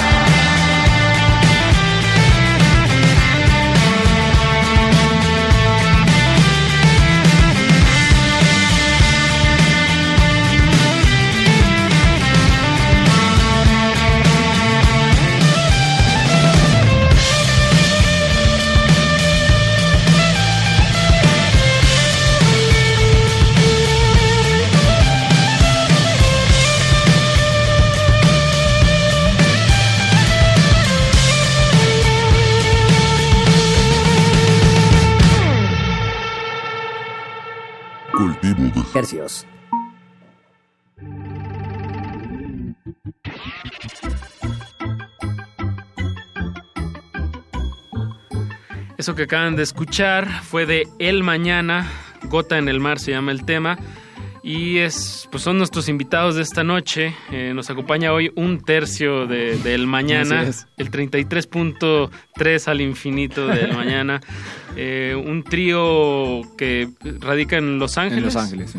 Eh, es, es bajo, batería y, Y guitarra. y guitarra. Guitarra y voz. Power Trio Así en es. vivo. Obviamente en producción hay más capas, ¿no? Sí, sí, ahí sí nos damos los lujos de, de la tecnología y Claro. de las capas de, de atmósfera. Pero funciona bien, ¿no? Como en el en vivo, el Power Trio llena bastante en poder y no sé, como que siento que son como dos artes que se. La escénica, que se complementa muy bien con la. Con la de estar sentado y construyendo una pista, ¿no? Tal ¿Cómo, vez sí. cómo lo ves? A mí siempre me han gustado los tríos. Eh, sí. a mí, a mí Cream, pues siempre me ha gustado. es Eh, el- Jimi Hendrix el Experience. power Jimi Hendrix Jimi Experience Hendrix para Experience. mí, no sé, tener a tres personas, Nirvana es una de mis bandas preferidas. Eh, no sé, se me hace que cuando hay más de tres personas en una tarima, como que uno pierde. Sí, eh, no sabes a quién ver. Sí, como que uno pierde el enfoque. Cuando hay cinco, ya. ya olvídate. Ya no, no sé cuánta gente hay ahí. Si hay cinco, si hay seis, si hay siete. En cambio, tres se me hace que eh, pues, se aprecia la personalidad de cada persona. Y, Tienes y, razón. pues eh, también con la limitación, eso da- es como crear un ambiente muy fértil para, para creación, en mi opinión. Como no limitarse.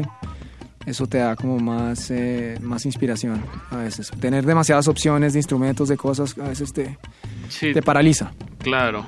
O, o metes tantas cosas que luego ya ni se entiende bien que La ah, hay arreglos muy padres y Sí. todo y ya ni se entienden porque hay demasiadas cosas. Exacto, demasiadas capas. Y, y definir la estética con, con pocas variables eh, me pareció más fácil. Lo, a veces lo, lo más fácil es lo más difícil de hacer. ¿no? Lo que parece Lo más simple fácil. es lo ¿no? más difícil, Lo sí. simple. Ujú. Bien, y entonces este trío basado en Los Ángeles que me, me es Camila Charlesworth Worth en bajo y Rice Hastings en la batería. Reese Hastings, sí. Hastings. Eh, ya son, nos estás platicando de, de cómo, pues ya es una amistad. eh, digo, me encanta también, si es un trío, tiene que estar como muy compenetrado, Sí, así eh, es. a un nivel también eh, de amistad. ¿Cuánto tienen ya, aparte de tocando, conociéndose? Eh, un año y medio.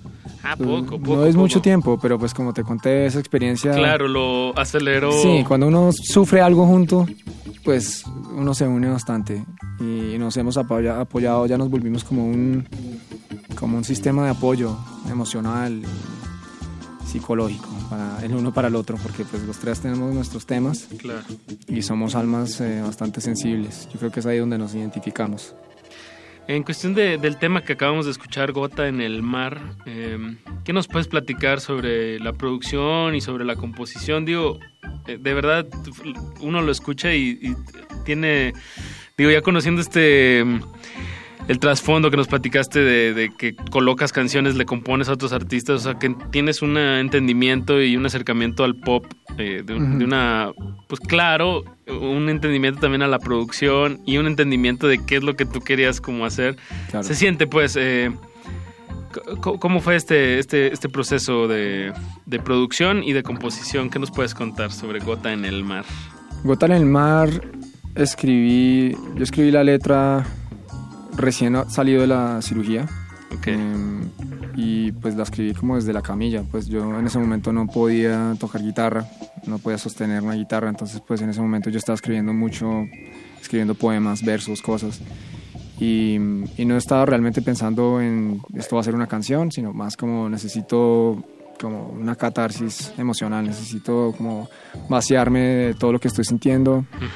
Y entonces esa letra, pues, Gota en el mar se trata de uno sentirse pequeño en el, uni- el universo, pues sentirse insignificante, que pues cuando a uno le están cayendo muchas cosas encima, a veces uno como que se empieza a dar cuenta de lo de lo grande que es el mundo y de lo que de lo pequeño que es uno, de lo pues de lo em, difícil que es a veces uno sentirse como suficiente.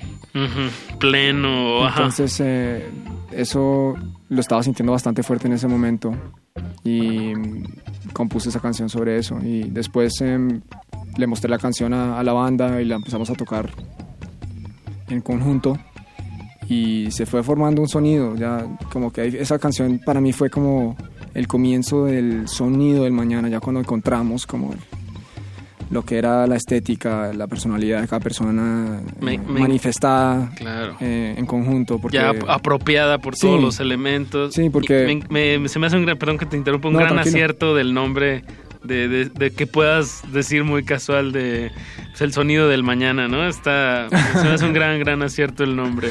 Gracias. Em, y entonces pues eh, esa canción, digamos, la grabamos, eh, la grabamos en un estudio em, y pues la grabamos como muy tradicionalmente, los tres en un salón, tocando. Después yo grabé las voces en mi casa. Y em, sí, pues lo, lo que estás diciendo sobre la como la mentalidad del pop, eso, eso lo tengo muy por dentro de mí. Entonces, sí. no, y con este proyecto trato no como no de hacer nada muy intencionalmente No obviarlo eh, con ese sentido sí pero pero eso es algo que ya lo tengo tan tan por dentro que para mí pues lo más importante cuando estoy decidiendo qué melodías utilizar y cuáles descartar pues yo me, me voy por las que son melódicas pues que es Memorables, sí ¿no? memorables es que, que tengan subidas y bajadas y, Claro. y me, me importa mucho Que como cuenten con contrastes. Sí, me importa mucho como la estructura de una canción, la forma, como eh, la manera que se desarrolla. No, se, se, Em, se oye en este tema. Entonces, em, sí, eso es algo que pues me viene bastante natural, pero, pero trato como de, de que las melodías sean, pues por lo menos en los coros, que sean, que te suban el alma. Claro. Y que sean em, ricas de cantar y en ese momento pues yo sintiendo algo tan oscuro, pues yo quería algo que me diera... Luminoso. Sí, luminoso, que me diera como un alivio de cierta forma. Entonces eh, de ahí viene la energía de la canción, como coger algo negativo y tratar de, de crear una luz fuerte que Claro. alumbre en la oscuridad. Y el, bueno, tienen dos temas publicados, que es Gotas en el Mar y otro tema que se llama Season. Seasons. Seasons en plural. En plural, Claro, claro, pues son varias estaciones, no nomás es una. Este, este tema tiene la, la cualidad de, de estar en inglés y en español. Están los versos en español y el coro en inglés.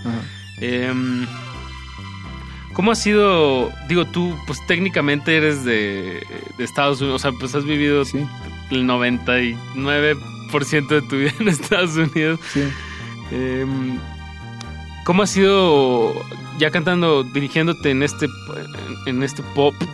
Yo también lo entiendo que es una forma como de cómo comunicas eh, tú lo que estás haciendo por medio de canciones.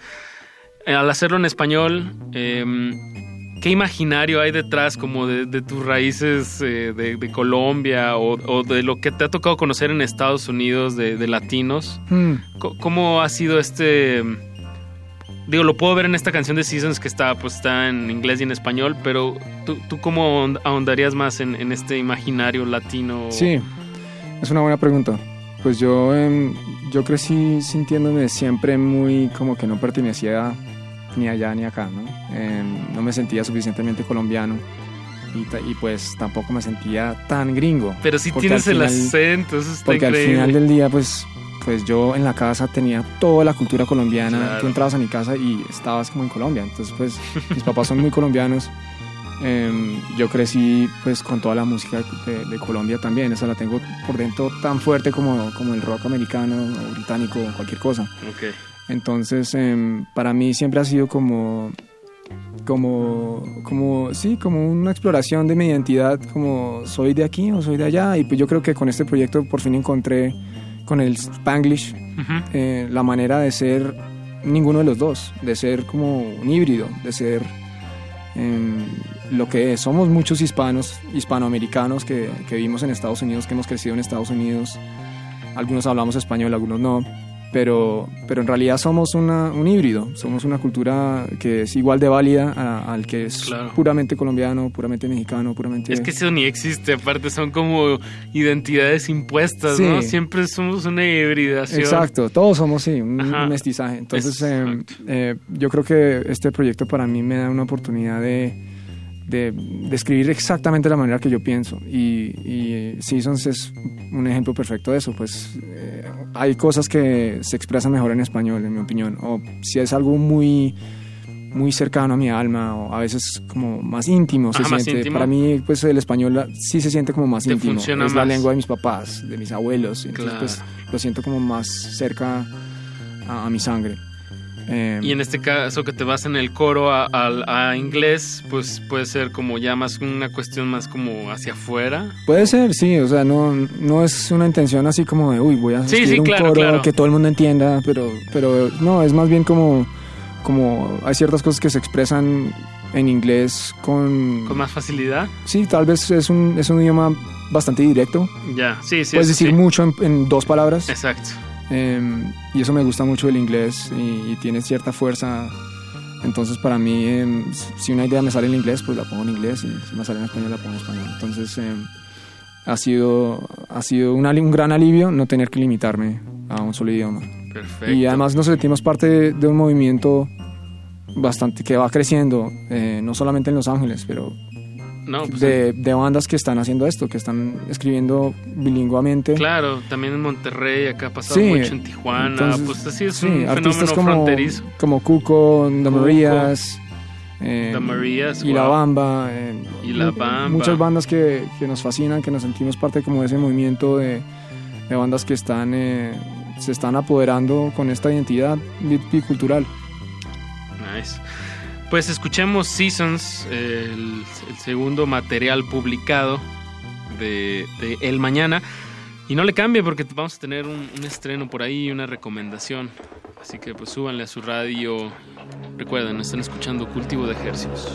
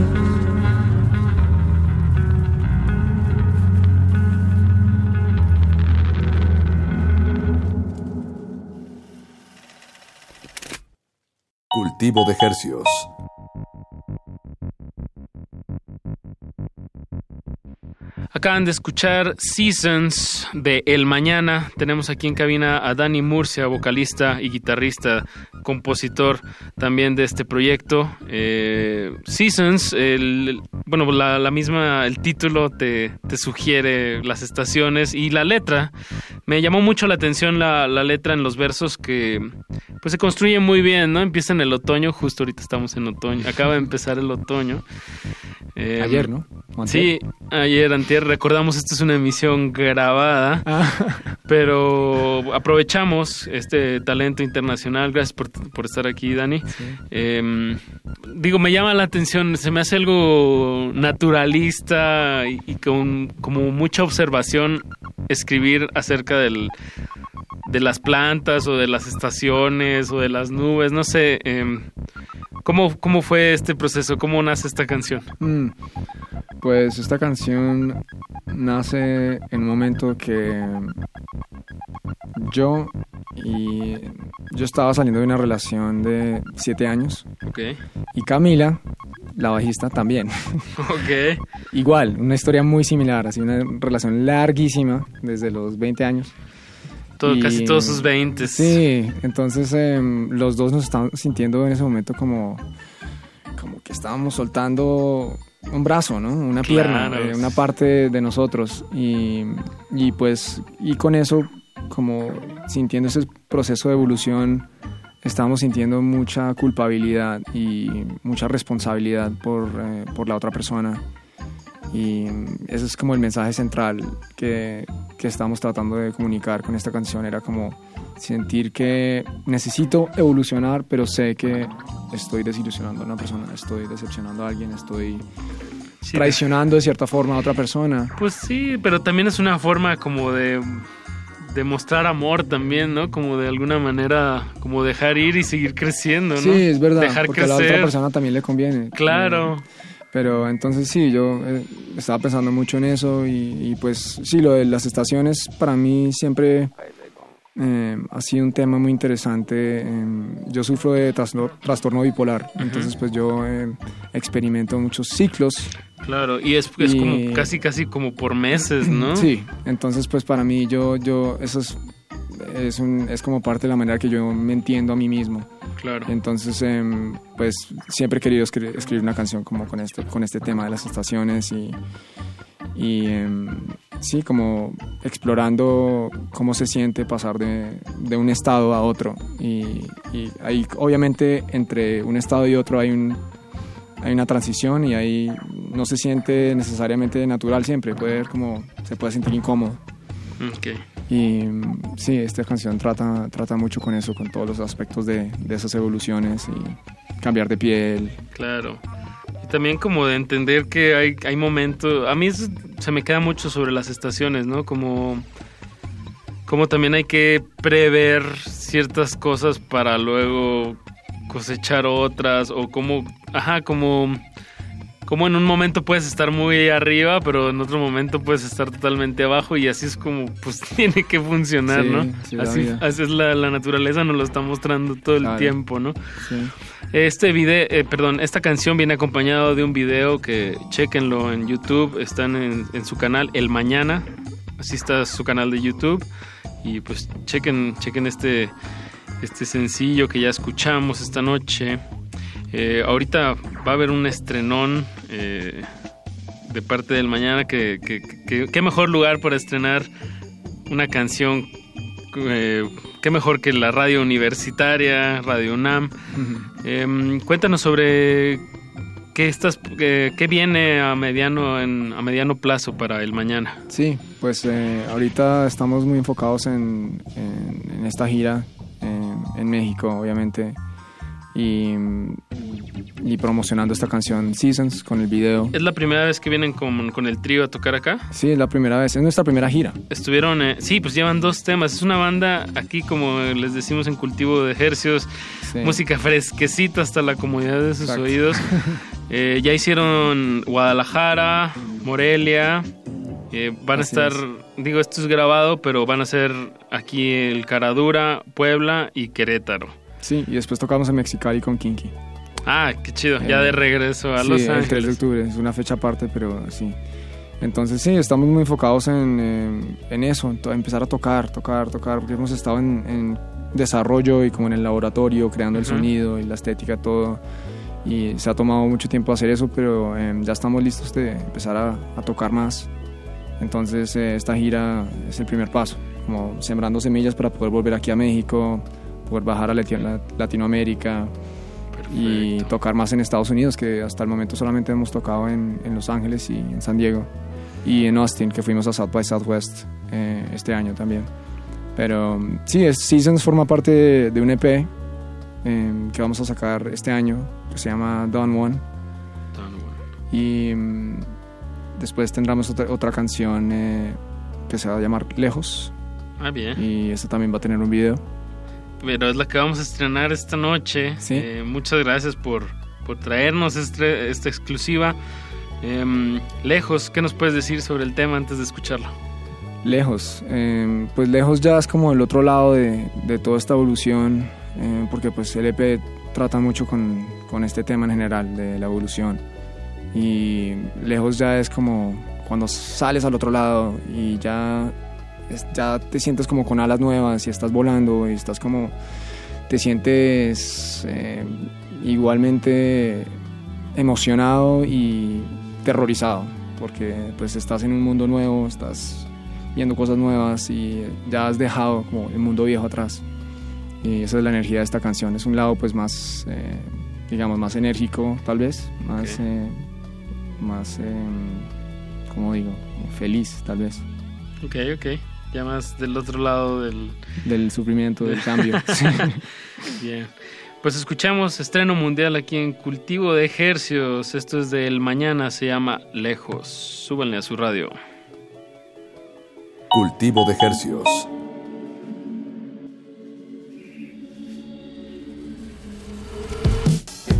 It feels like all you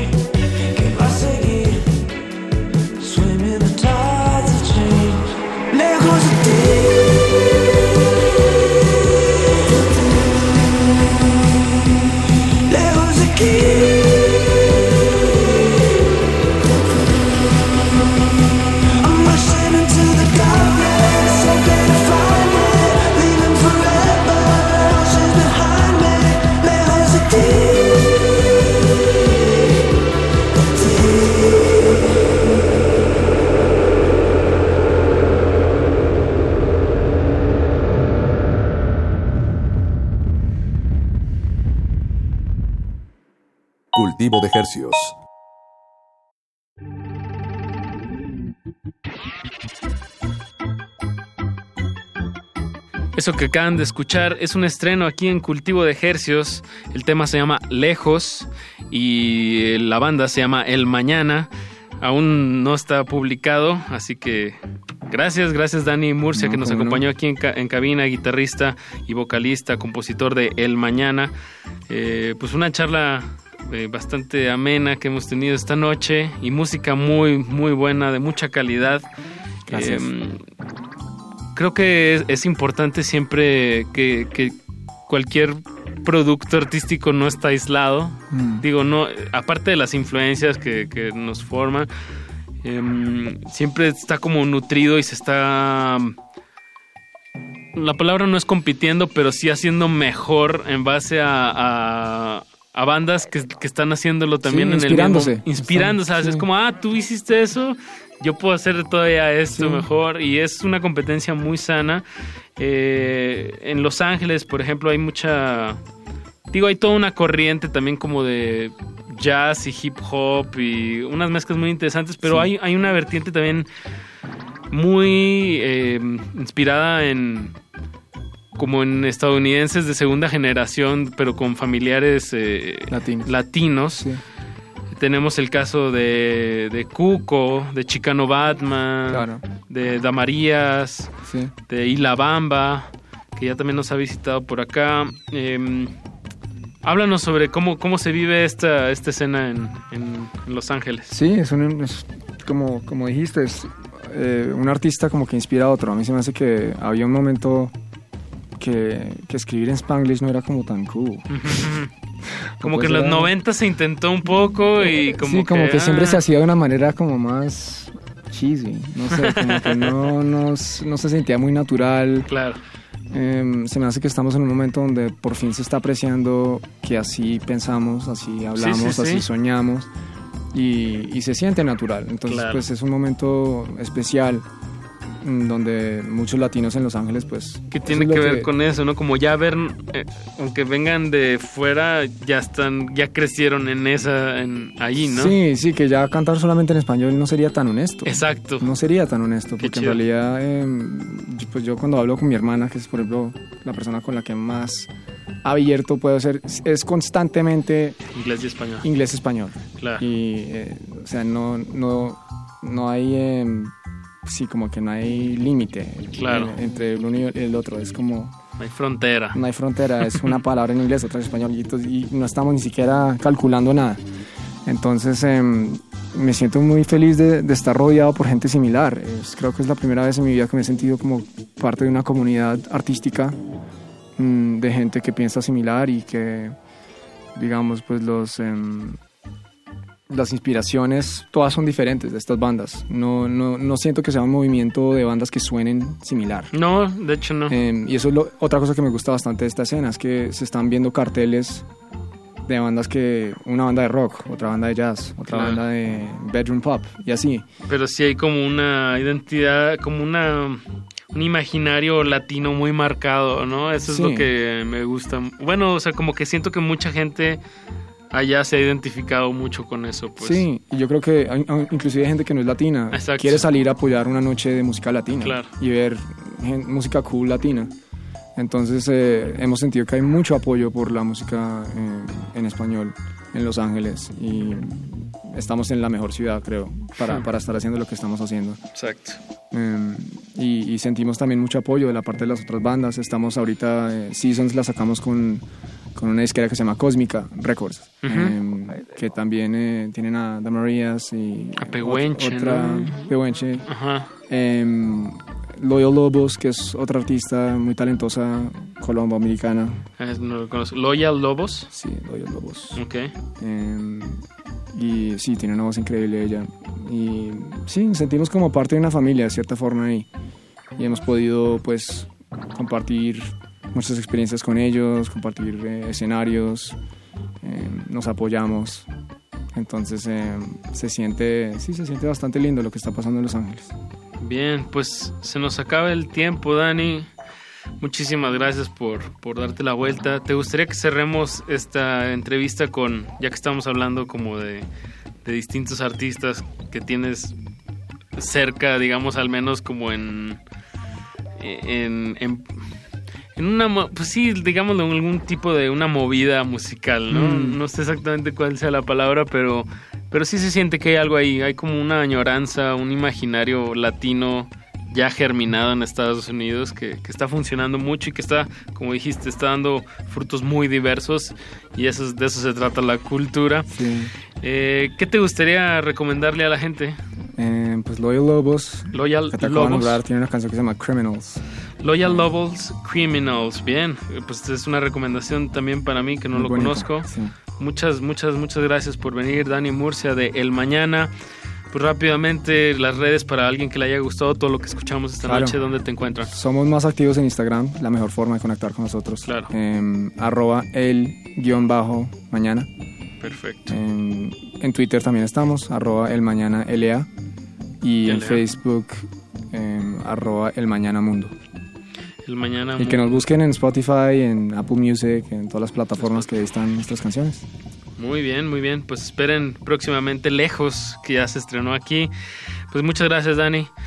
Eh, escuchemos de Loyal Lobos Criminals. Y con eso despedimos esta emisión grabada de Cultivo de Ejercios. Nos escuchamos en, la, en, el, en el mañana. Muchas gracias, Apache. Decía en el futuro, pero hoy es en el mañana. Eh, gracias, Dani. Gracias a ti.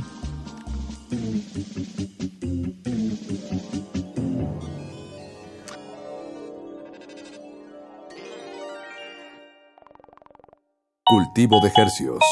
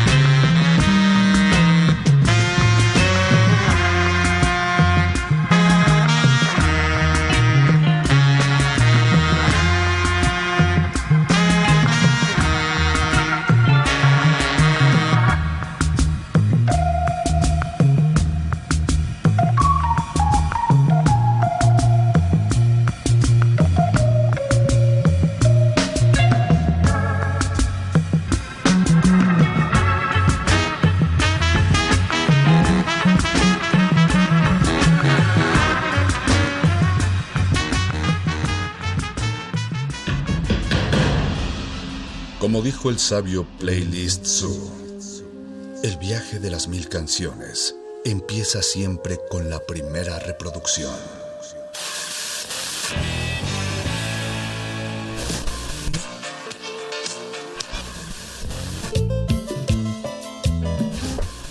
A continuación, un maestro te abrirá la puerta de su lista de reproducción. El resto va por tu cuenta. Play listo.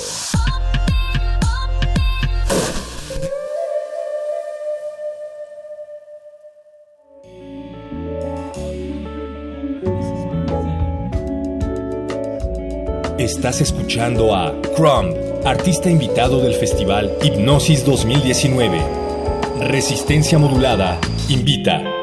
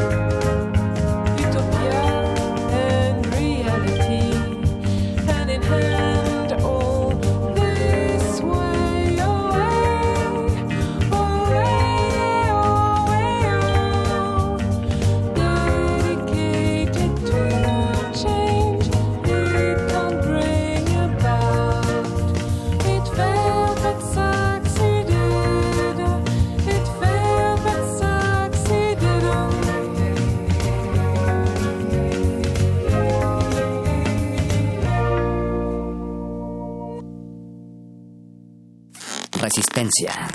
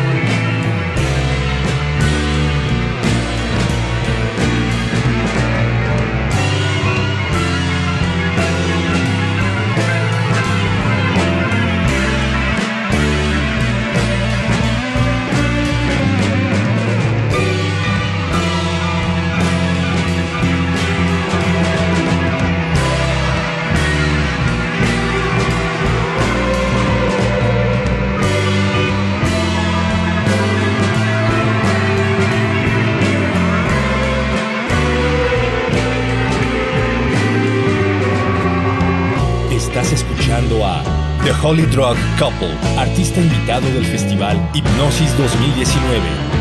Resistencia modulada, invita.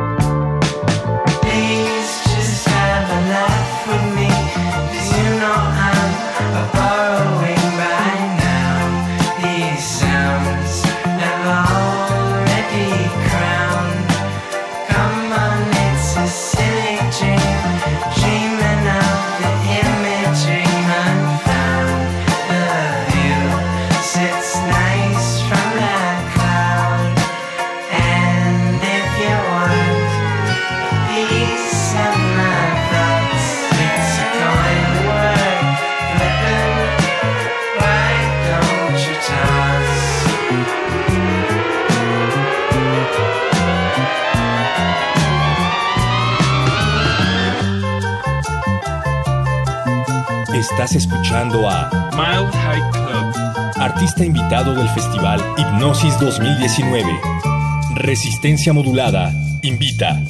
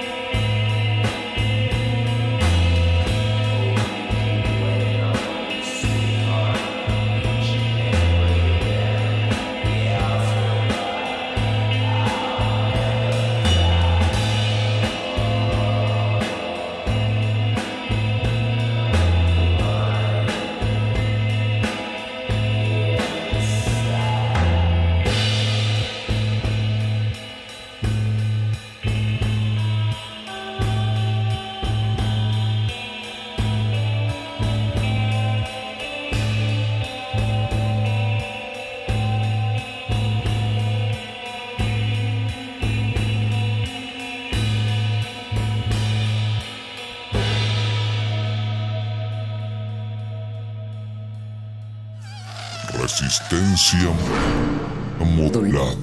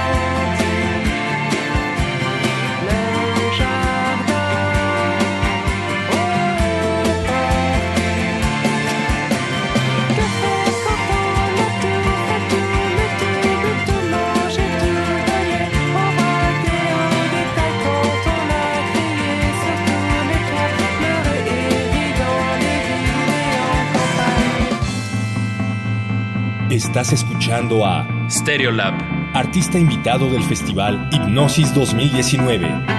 Resistencia Modulada invita.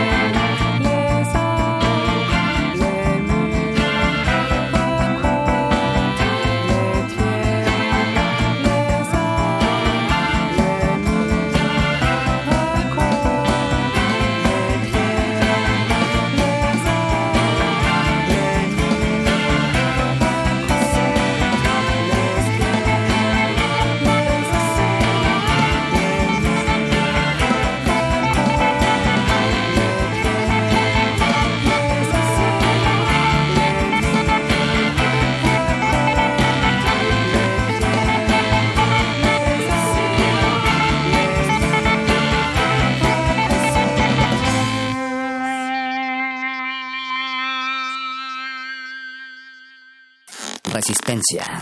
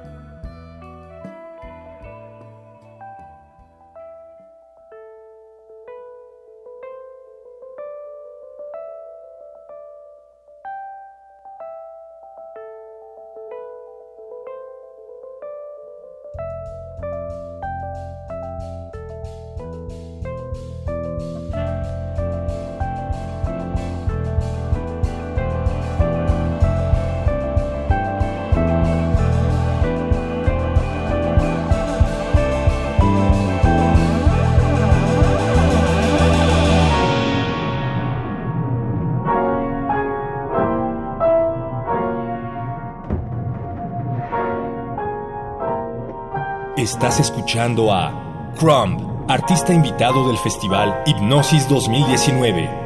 Resistencia Modulada invita.